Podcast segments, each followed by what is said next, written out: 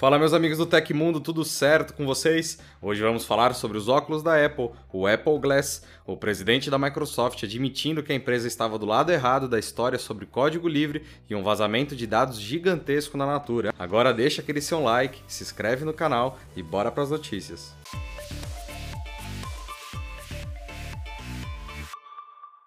Presidente da Microsoft, Brad Smith, declarou em entrevista que a companhia estava do lado errado da história quando o software de código livre explodiu no início do século.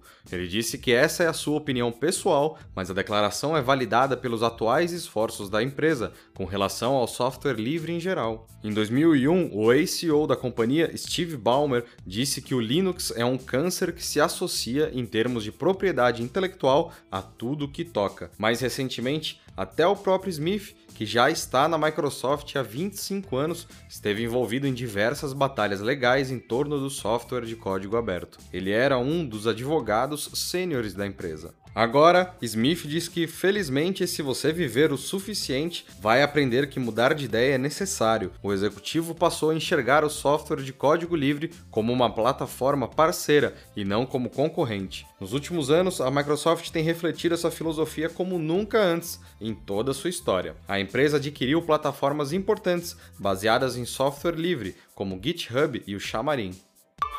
Uma equipe de segurança da Safety Detectives descobriu dois servidores expostos da Natura com 272 GB e 1,3 teras. Hospedados na Amazon, nos Estados Unidos, eles foram descobertos por uma equipe liderada pelo pesquisador Anurag Sen. A equipe detectou o vazamento do primeiro servidor em 12 de abril de 2020, mas pôde confirmar que em 26 de março centenas de gigabytes de informações estavam disponíveis. Segundo a publicação, dados de identificação pessoal de mais de 250 mil clientes, cookies de login de contas, arquivos de registros dos servidores e outros podem ter sido vazados. Cerca de 90% dos usuários afetados eram clientes brasileiros, embora outras nacionalidades também estivessem presentes, incluindo clientes do Peru, afirmaram os pesquisadores. Eles citam que os seguintes dados de clientes foram encontrados: nome completo, nome de solteira da mãe, data de nascimento, nacionalidade, gênero, credenciais de login do natura.com.br,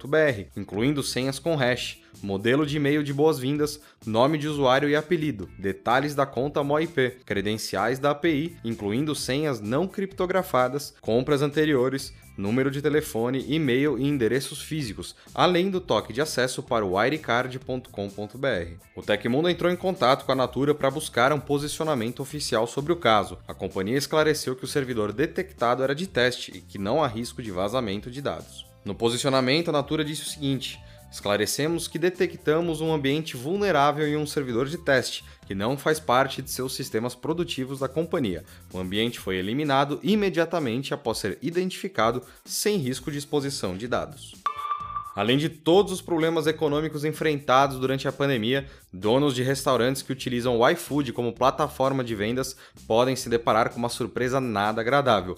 A empresa chegou a dobrar a taxa de entrega cobrada por alguns estabelecimentos, o que pode impactar na redução de pedidos. Segundo o comunicado da empresa, as variações serão aplicadas para acompanhar o dinamismo do mercado e manter a qualidade do serviço. Tais mudanças têm relação direta com a cidade e o raio de entrega. O UOL divulgou uma mensagem pela companhia que demonstra a diferença de preços aplicados antes e depois da medida. Para uma mesma situação, se antes variavam entre R$ 3,99 e R$ 11,99, agora os valores ficam entre R$ 6,99 e R$ 13,99. De acordo com o iFood, 61% dos entregadores receberam R$ 19,00 ou mais por hora trabalhada no mês de abril. Quer saber mais detalhes sobre essa notícia e sobre tudo isso?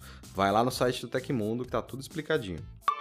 Os óculos inteligentes da Apple, que há anos fazem parte de especulações de mercado, ganharam novos detalhes revelados pelo especialista de vazamentos John Prosser. Ele revelou uma série de informações a respeito do produto, incluindo preço sugerido, data de lançamento prevista e até algumas particularidades do seu funcionamento. De acordo com ele, o produto será chamado de Apple Glass e terá como preço 499 dólares na versão mais básica, ou seja, aproximadamente 2,8 mil reais em conversão direta da moeda. Ambas as lentes terão um display interno, mas com possibilidade de interação usando gestos. Um dos protótipos testados contava até com carregamento sem fio e sensor LiDAR, embora não é possível confirmar se esses recursos estarão na versão para o consumidor. Especulações apontam até mesmo a inclusão de 5G nos modelos. Além disso, a primeira geração provavelmente funcionará pareada com um iPhone, dependendo totalmente do dispositivo, assim como o primeiro Apple Watch. Rumores anteriores indicam que os óculos terão suporte para realidade aumentada, mas conteúdos em realidade virtual ou até o lançamento de uma versão alternativa dos óculos também não estariam descartados. O lançamento está previsto para o final de 2021 ou até mesmo o início de 2022, mas parece que a ideia era o óculos chegar antes, mas o coronavírus atrapalhou os planos. O Brasil é o país que mais cobra impostos sobre banda larga fixa e outros serviços do setor de telecomunicações, segundo o relatório da União Internacional de Telecomunicações referente ao ano de 2019. O documento mostra que os tributos brasileiros incidem sobre 40% das contas de banda larga. Apesar de esse número já ser alto, em 2018 o valor chegou a 40,15%. Na análise, a Zâmbia aparece em segundo lugar com 33%. A Grécia e a República Dominicana são citadas logo em seguida com 30%. Outros países como Croácia, Suécia, Bielorrússia e Turquia cobram 25%. Embora o Brasil tenha o maior imposto do mundo, as operadoras brasileiras praticam preços considerados razoáveis. Em relação ao valor da banda larga, elas ocupam a 45ª posição. Segundo o mesmo relatório, dos 10 países com os preços mais baixos em planos de maior consumo de voz e dados no celular, o imposto vai de 0 a 25%, números que se repetem na banda larga fixa. Apesar disso, o Brasil não está entre os 10 últimos, mas entre os três primeiros. De acordo com a análise, o Egito e a Jordânia são os únicos países que exigem pagamentos de impostos mais elevados do que o governo brasileiro, que abocanha 40% da conta. Aconteceu na história da tecnologia. Em 20 de maio de 1990, o telescópio espacial Hubble enviou sua primeira fotografia do espaço, uma imagem de uma estrela dupla a 1260 anos-luz de distância. O Hubble continua no espaço até hoje e é esperado que ele retorne à Terra entre os anos de 2030 e 2040. E essas foram as notícias do Hoje no Tecmundo desta quarta-feira. O programa vai ao ar de segunda a sexta, sempre no fim do dia. Os links e tempos de todas as notícias que a gente deu aqui estão no comentário fixado no YouTube e na descrição do episódio nas plataformas de áudio.